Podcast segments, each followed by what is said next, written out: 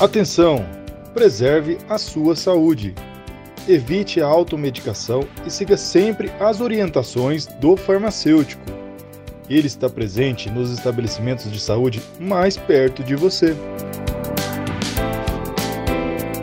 CRF MS Conselho Regional de Farmácia de Mato Grosso do Sul